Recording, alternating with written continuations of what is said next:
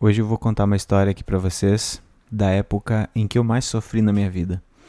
O momento em que eu fiquei mais assustado e mais petrificado diante da vida, que foi quando eu tive despersonalização e desrealização, que são dois sintomas dissociativos. Para você entender aqui, você que não é da área, é, a despersonalização e a desrealização estão dentro das classificações ali dos transtornos no DSM, no Manual Estatístico de Transtornos Mentais, dentro da parte dos transtornos dissociativos, junto com um transtorno de amnésia, transtorno dissociativo de identidade, né, pessoa que tem múltiplas identidades e tal, está ali a, o DPDR, né, sigla DPDR, despersonalização barra desrealização, que são dois sintomas diferentes. Muita gente fala que é a mesma coisa, não é. Já vi vídeos aí de psiquiatras falando no YouTube que são a mesma coisa. Não são. São sintomas diferentes. É, quase sempre ocorrem juntos, mas eles são classificáveis de forma diferente porque o tema é, de cada um dos sintomas é, é diferente. Mas eu vou contar a história para vocês aqui de como foi quando eu tive esse transtorno. Na verdade, esses sintomas, né? Porque eu não tive o transtorno de despersonalização e desrealização, e sim os sintomas de despersonalização e desrealização causada pelo estresse crônico, né? o estresse crônico de um relacionamento patológico que eu estava vivendo e de um burnout que eu estava tendo no meu trabalho. Então era um estresse gigantesco, uma ansiedade constante, um medo constante uma, um alerta constante, então provavelmente meu sistema simpático estava ativado o dia todo, níveis de cortisol altíssimos. Eu não fiz exames, mas provavelmente daria muito alto. É, perguntei para um psiquiatra da época se eu poderia fazer um exame de cortisol para ver. Ele disse até que não tinha por que fazer esse exame. E aí você vai ver a primeira característica do transtorno ou melhor, dos sintomas de despersonalização e desrealização, que é o profundo desconhecimento dos profissionais sobre esse quadro. Muitos profissionais não fazem ideia do que você está falando quando você começa a dizer que você se sente estranho dentro do seu corpo, que você parece que está sendo comandado por outra entidade que não é você, mas ao mesmo tempo você sabe que não está ficando maluco, você acha que tá, sente que tá, mas você sabe que você não tá. Então, muitos profissionais ficam: o que, que essa pessoa tá me falando quando ela me diz que meus pensamentos não parecem meus? Quando ela diz que tem a sensação de que tem um robô controlando a fala dela? Quando ela diz que parece que ela está separada em duas entidades, uma que faz e uma que pensa? Quando ela diz que parece que tem uma visão em túnel, uma placa acrílica dentro é, do, do, da visão, assim, separando a visão. Quando a pessoa diz que enxerga o mundo em duas dimensões, como se fosse um mundo chapado, é, chapado eu digo de um mundo assim, é, é como se fosse aquele clipe do da banda Dire Straits, da música Money for Nothing. Né? Assista esse clipe que você vai ver o que, que eu estou querendo dizer com ver em, em duas dimensões. Como se o mundo fosse um, um jogo de PlayStation, né? Todo quadrado, esquisito. Então, quando você fala isso para profissionais da psicologia ou da psiquiatria, eles vão sentar e vão te olhar e vão dizer, hum, uhum, e vão dizer assim, como que você se sentia? E aí você vai ficar extremamente puto da vida, né? Com perdão da palavra, porque você está sofrendo demais, você está é, apavorado, apavorada, e você não quer falar como você está se sentindo. Você não quer falar que aquilo é horrível e como aquilo é assustador. Eu recebo mensagens todo dia no meu Instagram de pessoas que chegam de alguma forma no meu conteúdo lá do YouTube. É, deve ser pesquisando, porque a pessoa fica extremamente apavorada quando sente isso e pesquisam e acho que devem cair lá no meu vídeo é, e falam que estão extremamente assustadas, com medo, apavoradas, horrorizadas com essa sensação de estranhamento de si e as pessoas é, as pessoas não se confortam, isso que é o mais difícil, né? A gente tenta confortar essa pessoa dizendo que isso vai passar, que ela precisa tratar a ansiedade, o estresse, que isso vai passar, que esse é um quadro que não é permanente. Mas aí a pessoa pesquisa nos fóruns e vê que tem algumas pessoas no mundo que têm isso há décadas e elas acham que vão ser elas as pessoas que vão sofrer com isso por anos, né? Então, as pessoas ficam extremamente assustadas e aí você vê que muitos profissionais da psicologia e da psiquiatria não fazem a menor ideia do que, é isso aqui. Inclusive, se você pesquisar no YouTube, você vai ver muita gente falando um monte de besteira sobre, como eu falei, né, desse psiquiatra falando que a despersonalização e a desrealização são a mesma coisa. Não são, são dois sintomas diferentes, bem diferentes, que muitas vezes se manifestam juntos. Mas não se preocupe, se você tem isso, se você já teve, se você conhece alguém que tem, você provavelmente não está enlouquecendo. Por quê? Se você está se perguntando sobre o fato de você estar enlouquecendo, você não está. Te asseguro disso. A gente tem pacientes que têm problemas né, com sintomas psicóticos e essas pessoas não se perguntam se estão enlouquecendo. Essas pessoas não se perguntam se estão delirando. Elas não se perguntam. Elas têm certeza é, do delírio delas. Elas têm absoluta certeza, inclusive, do delírio delas. É, então, sei, a pessoa acha que, sei lá, ela sabe um segredo sobre o mundo acabar tal dia e ela tem profunda certeza disso. Ela não, não, não titubeia nem um segundo em dizer que ela tem certeza.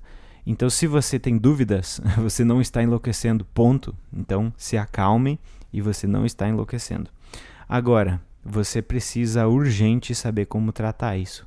Você precisa urgente tratar o teu, a tua ansiedade, o teu estresse, para que esse tipo de problema não é, fique por mais tempo causando uma neuroplasticidade, né? um, causando um processo de é, habituação do teu cérebro àquilo ali, para você não ficar com aquilo mais forte. Então você precisa de tratamento urgente, tratamento medicamentoso em alguns casos, né? Se você for uma pessoa ansiosa ou muito estressada, e terapia cognitivo-comportamental. Então, se você sabe que você, se você se identificar com o que eu vou falar aqui, eu vou listar aqui depois para vocês os sintomas para você identificar se você tem ou não o transtorno de despersonalização e desrealização busque ajuda o quanto antes. Então, como eu disse, eu tive esses sintomas durante uns três meses. Logo depois que eu passei num concurso público, eu saí da faculdade, é, numa realidade em que eu ganhava, sei lá, 300 reais por mês. Passei num concurso onde eu ia ganhar 5 mil e alguma coisa. E o trabalho era extremamente estressante para mim, extremamente é, extenuante. É, o que não era extenuante era chato, tedioso, de um jeito que eu não conseguia fazer, porque ia totalmente em desacordo com o que eu gosto de fazer, o que eu quero, o que eu acho importante. Para vocês terem uma ideia, né? eu, eu, era incumbido de botar informações em planilha de Excel, assim, coisas que eu sabia que não iam ser usadas nunca. E eu sou extremamente pragmático num nível que beira o absurdo, então isso para mim era simplesmente uma tortura. Então, nesse trabalho e, e, aliado a um relacionamento que eu estava tendo nessa época, que estava muito, muito ruim, eu comecei a desenvolver esse quadro de ansiedade e um quadro de tag depois se apresentou. Uns meses depois eu entrei num quadro de tag. Né? Hoje, eu olhando para o passado, consigo ver que era tag, né? transtorno de ansiedade generalizada. Mas eu tinha só uma síndrome do pânico lá em 2017, 2018, que inclusive eu buscava tratamento e não, ninguém sabia como me ajudar, né? Fiz terapia com vários psicanalistas que ficavam me ouvindo e não me davam orientação nenhuma. Enfim, convivi com esse transtorno durante a faculdade toda sem saber como, como trabalhar com isso. E aí você vai dizer, Gia, mas você fazia faculdade de psicologia com transtorno de pânico e não sabia se tratar, não sabia se ajudar, não sabia fazer nada. Isso mesmo, exatamente a mesma, mesma coisa que você está pensando. Que absurdo, né? Então é, é justamente por aí que foi a minha formação. A gente estudava né, muita coisa teórica, filosófica e tal, pouca coisa prática, pouca, coisa técnica, pouca coisa que realmente ajudava no consultório, na clínica. né? Na, na redução de sintomas, no entendimento de quadros, no diagnóstico. Então, tudo isso eu aprendi porque eu sempre fui um autodidata e sempre fui uma pessoa questionadora, então estava sempre dentro da sala, incomodando os professores mesmo, e eu acho que você tem que incomodar os professores mesmo, no sentido de provocá-los se eles estão acomodados, né? Você tem que trazer visões diferentes, você tem que trazer perspectivas críticas. E aí eu já faço uma, uma provocação para você que é psicólogo e psicóloga. Você é psicólogo e psicóloga e não tem o DSM em casa, você está dando um baita tiro no pé, assim, né? Porque, querendo ou não, é a única coisa que a gente tem como diagnóstico hoje e tem muita coisa útil ali dentro. Por exemplo, as coisas que eu vou falar para vocês depois aqui, que a gente vai diagnosticar o transtorno é, e os sintomas de desrealização e despersonalização.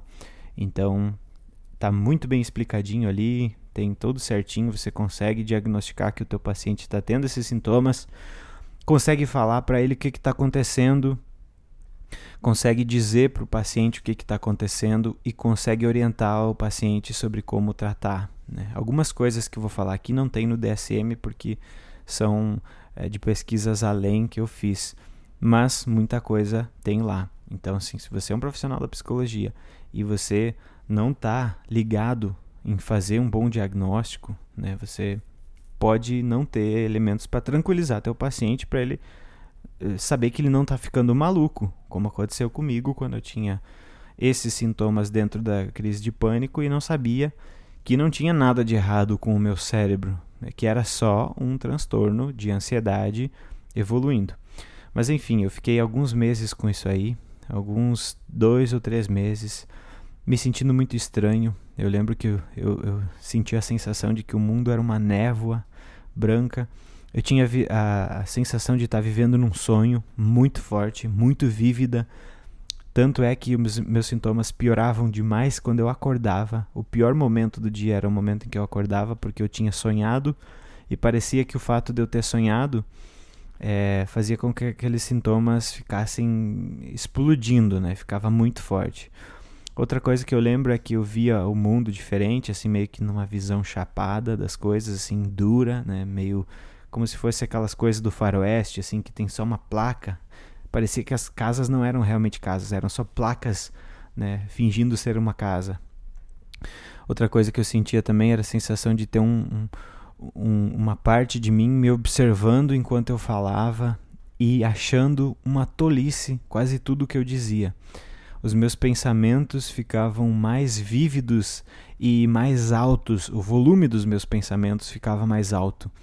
Então, o pensamento verbal que eu tinha, por exemplo, agora, se eu pensasse, será que tá bom esse áudio? Eu escutava esse pensamento, literalmente, escutava ele de uma maneira muito absurda, como se fosse alto. Não era um som é, que, eu, que, eu, que eu entendia que vinha de fora, então não era uma alucinação. Mas era como se eu tivesse aumentado o volume dos meus pensamentos. Eu sabia que não tinha som nenhum, mas eu sentia que o volume dos meus pensamentos tinha aumentado.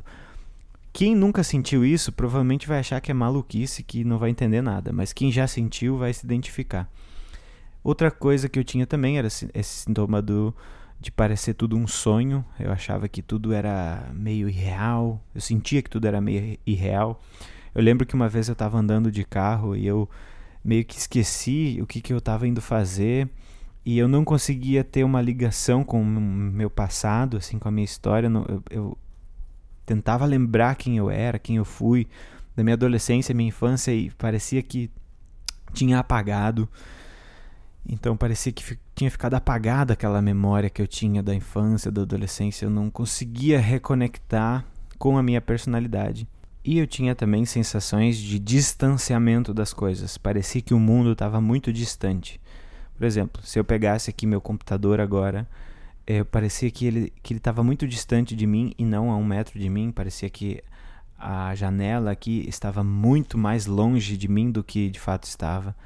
Então o horizonte para mim parecia um negócio avassaladoramente grande, né? Nem sei se existe essa palavra, mas ficava é, parecia que o mundo era gigantesco, era muito estranho, era uma sensação esquisita de distorção é, da percepção do tempo e do espaço, das memórias. Eu lembro que eu sentia é, emoções muito é, muito pequenas e por muito pouco tempo nesse, nesses meses aí. Então, o que, que significa isso? É, eu lembro que eu costumava escrever o seguinte: se eu precisasse sair sem roupa na rua, eu acho que eu sairia sem problema nenhum. Porque eu não sentia vergonha, medo, remorso, eu estava meio que anestesiado emocionalmente. Então, as minhas emoções, se eu estivesse sentindo elas, eu não saberia dizer se eu estava sentindo ou não. Parecia que eu estava sem acesso às minhas emoções. Inclusive, depois que eu tive TAG, que eu tinha aqueles transtornos, é, que eu tinha aqueles, aquele, aquela aceleração de pensamento e aquela dor no peito constante, que é característica do TAG, né, que você fica preocupado e não dorme, e aquela insônia, eu sentia meu corpo, sentia os batimentos do coração e tudo mais, né, isso incomodava muito, mas é, eu lembro que meses antes, né, que quando eu estava com sintomas da despersonalização e desrealização, eu não conseguia sentir muito meu corpo. Então era uma anestesia também física e emocional. Então, basicamente, essa foi a minha experiência. E agora eu quero falar um pouco sobre o diagnóstico desse quadro é, tem o transtorno e você, é, você tem os sintomas ali, você tem os sintomas de irrealidade, de distanciamento, você tem os sintomas de senso de si irreal, ausente, anestesia emocional, você sente que os indivíduos, os objetos são vivenciados como irreais, oníricos e, somado a isso, você pensa assim, tem alguma coisa errada comigo. Esse é o teste de realidade, que é o critério B que a gente fala aqui. O teste de realidade é o seguinte: eu sei que tem alguma coisa errada comigo. Porque uma, um dos medos muito grandes das pessoas que têm isso é estar enlouquecendo. Então eu digo, você não está enlouquecendo porque o teste de realidade permanece intacto. O que, que significa isso? Que você sabe que algo errado está acontecendo alguma coisa com você. Então, esse é o critério B. O critério C os sintomas têm que causar um sofrimento significativo. Isso é óbvio, né? Toda pessoa que sente isso vai ter um sofrimento gigantesco. O critério D é o seguinte: esses sintomas não podem ser atribuídos ao efeito de drogas. Por exemplo, a maconha ou êxtase podem gerar esses efeitos aqui. E também, o outro critério, que é o critério E, esses sintomas não podem ser é, expli explicados por outro transtorno mental, como por exemplo esquizofrenia. E aí a diferença da esquizofrenia para isso aqui é o que? Na esquizofrenia o teste de realidade não existe. E aí é que eu te tranquilizo se você está com medo, né, pensando, bom, é, vou, vou perder uh, o controle dos meus pensamentos, etc, etc. É, se você tivesse, por exemplo, com um transtorno mais para o lado da esquizofrenia, você não teria o teste de realidade. Portanto, você não pensaria é, que tem alguma coisa de errado com você, você não, você não ficaria em dúvida, né?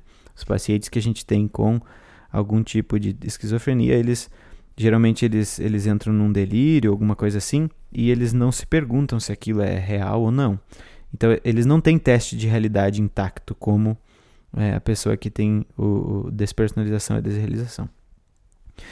Ou a pessoa pode apresentar também é, um transtorno de pânico. Então, esses sintomas aqui que eu falei, eles podem surgir depois de ataques de pânico, ou junto com ataques de pânico, ou depois de um estresse agudo que vai gerar um, um, uma síndrome de estresse pós-traumático, né, o TEPT que a gente chama. Então, esses sintomas aqui, para ser diagnosticado uma pessoa com um transtorno de despersonalização e desrealiza desrealização, ela tem que atender esses cinco critérios aqui. Ela tem que ter os sintomas da despersonalização, os sintomas da desrealização, ela tem que ter o teste de, de realidade intacto, ela tem que ter os sintomas causando muito sofrimento. A perturbação não pode ser explicada por outras coisas como drogas e nem é, outros transtornos mentais. Por isso que é raro, por isso que eu disse para vocês que é raro uma pessoa apresentar o transtorno de despersonalização e desrealização. Porque geralmente a pessoa vai apresentar ou TEPT, ou transtorno de pânico. Geralmente, assim, quase todos os casos que eu já acompanhei até hoje, pessoas que vêm para mim com esse tipo de, de queixa, de despersonalização e desrealização, elas têm um desses dois transtornos, ou o transtorno do pânico, ou o transtorno do estresse pós-traumático. Então vou falar um pouquinho sobre cada um aí das duas, das duas partes para vocês terem uma noção geral, né? despersonalização e da desrealização. Você pode sentir, por exemplo, que os teus pensamentos não parecem teus. Você pode sentir que você não é ninguém, uma sensação de que você não existe. O indivíduo pode se sentir tão distanciado de si mesmo como né, pensar que ele não existe ou que ele não tem identidade. A pessoa pode se sentir distanciada dos aspectos de si mesmo, sentimentos, emoções. Eu sei que eu tenho sentimentos, mas eu não consigo sentir eles, né? É, os meus pensamentos não parecem meus.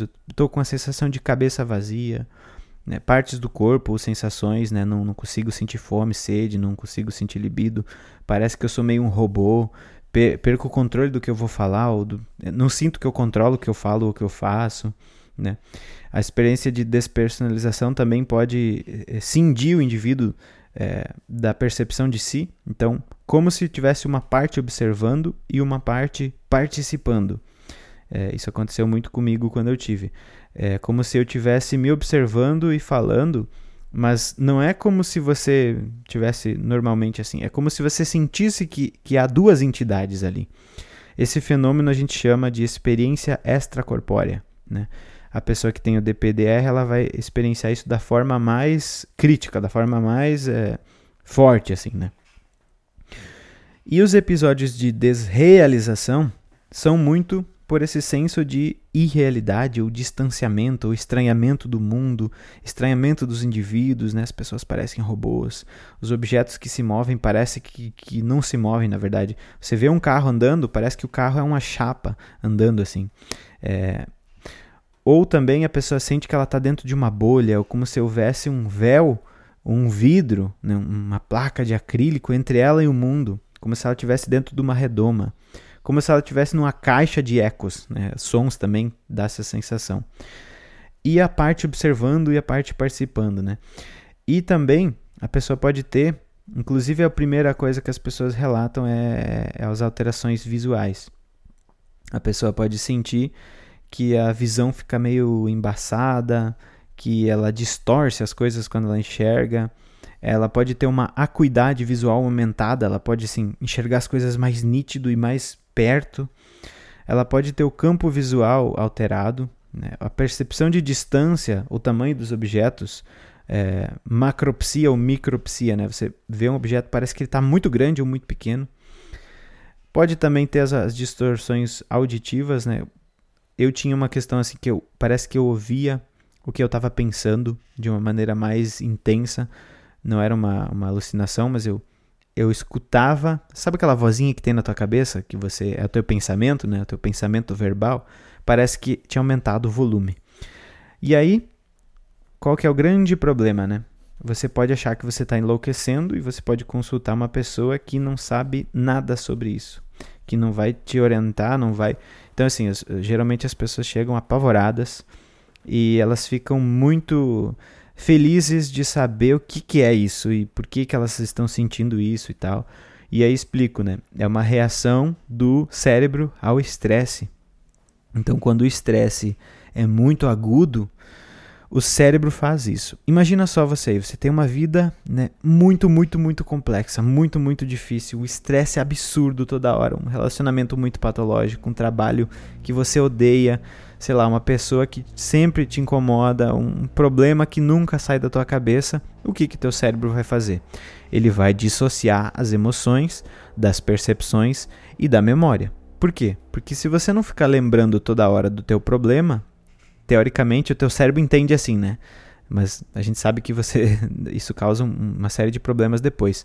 Mas é meio que uma reação do cérebro ao estresse que meio que não funciona, uma reação desadaptativa, desevolutiva do cérebro, parece. Então o teu cérebro pensa assim: se eu desconectar a memória do fulano, né, eu vou fazer com que ele não lembre do problema dele. Ou o indivíduo está muito estressado, então eu vou desligar as emoções desse indivíduo para que ele não sinta as emoções. Ou o indivíduo está pensando muito coisas negativas, está ruminando muito. Então eu vou desligar a sensação dele dos próprios pensamentos. Então a pessoa sente essa, essa, essa cisão porque o cérebro é como se ele desligasse. Ele é como eu falo assim, eu sempre uso o exemplo da minha mão. Aí eu pego a minha mão e junto a ponta dos dedos e eu digo: esse é você normal. Aí eu pego a minha mão e abro, né, que os dedos ficam separados e, e digo, essa é a despersonalização ou desrealização. É como se os processos afetivos, de memória, de percepção, de pensamento, eles, em vez de estarem atados no nó do self, né, no nó do eu, pensa que todas essas coisas que tem no teu cérebro, se elas forem atadas, pensa que cada uma delas é um fio. Se esses fios forem atados num nó só, esse nó seria o teu ego, seria o teu eu. Quando esse ego, esse, esse, esse, esse self, esse eu, ele se dissolve, você tem sintomas desse tipo. Então as pessoas ficam obcecadas com a dúvida se elas estão assim ou não. Elas ficam é, numa ruminação extrema, uma preocupação excessiva com algum problema ou com o fato delas. É, elas ficam se perguntando: será que eu estou normal agora ou não? E agora? E agora? E elas ficam constantemente checando se elas estão se sentindo reais ou não. Se elas estão sentindo o mundo real ou não. Então elas ficam verificando as próprias percepções de uma maneira obcecada. E isso faz o quadro ficar cada vez pior, né? Porque a pessoa fica checando, checando, checando, ela fica se estressando com aquilo e aí aumenta o estresse, que é a verdadeira causa do transtorno, né? A verdadeira causa do, do sintoma, né? Então, as pessoas têm isso geralmente é, na primeira ou na primeira infância ou na adolescência ou na, na, no início da idade adulta. É muito raro que as pessoas apresentem tipo depois dos 40 anos pela primeira vez. Os fatores de risco quais são? É, pessoas com temperamento mais orientado para evitar danos, pessoas que têm defesas ou, ou esquemas emocionais ou cognitivos imaturos, né? ou é, esquemas de desconexão ou superconexão. Esquemas cognitivos de desconexão seria o quê? Uma inibição emocional, vergonha, né? pessoas que se sentem abusadas, negligenciadas, privadas. Esquemas de superconexão, é, o que, que seria? Pessoas que têm relações de dependência com alguém, né, de sensação de incompetência. Então, essas pessoas tendem a ter um fator de risco maior para desenvolver isso. Né? Fatores ambientais de risco. Pessoas que sofreram algum tipo de abuso ou negligência física ou emocional, que testemunharam violências, cresceram com pais ou mães com doenças graves.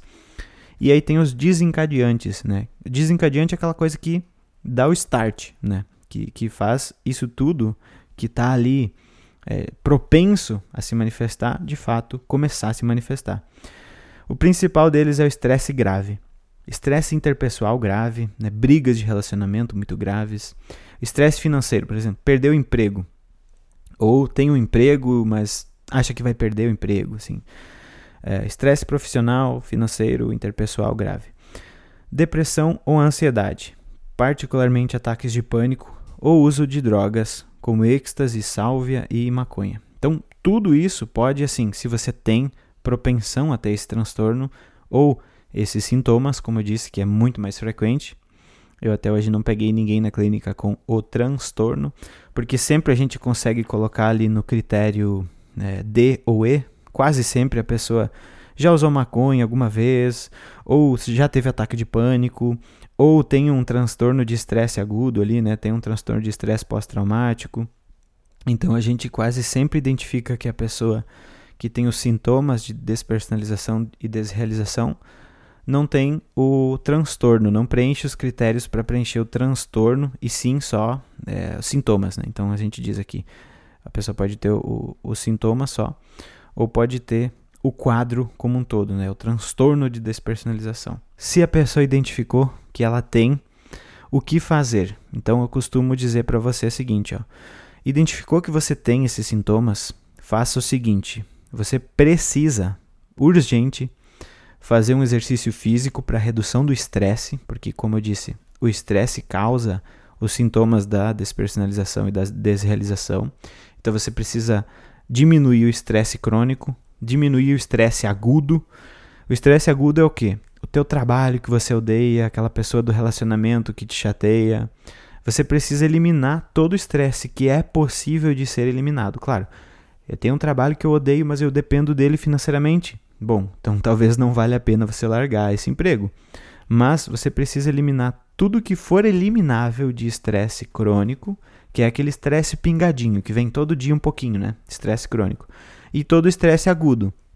Ou seja, se você tem uma pessoa que te abusa emocionalmente, esse é um estresse agudo que você tem frequentemente. Então você precisa eliminar isso. Terapia cognitivo-comportamental.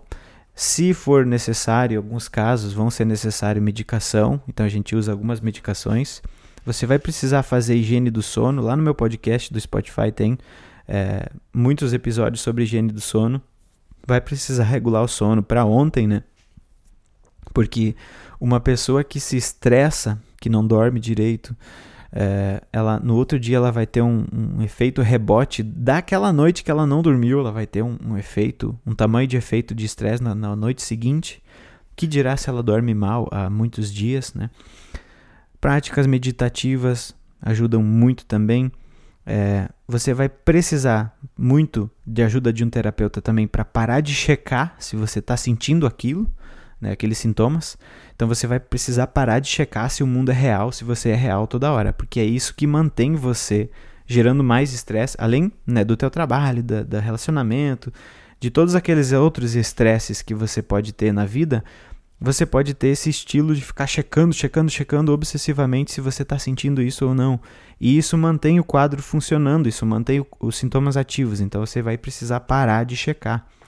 Você vai precisar aprender a parar de checar. Você vai precisar focar na tua vida. O que, que tem de errado na minha vida e o que, que eu posso consertar na minha vida. E você vai ter que focar 110% da tua energia nisso e desligar, né, de, tirar a energia dessa checagem, porque essa checagem mantém a despersonalização e a desrealização cada vez mais se alimentando. Então, cortar o estresse crônico, que é o estresse pequenininho todo dia, cortar o estresse agudo, né, se, se afastar de pessoas extremamente tóxicas, terminar as relações patológicas, porque muitas relações patológicas podem desembocar nesse quadro aí. E você tem que fazer o que eu chamo de reconexão com o self. A reconexão com o self é o quê?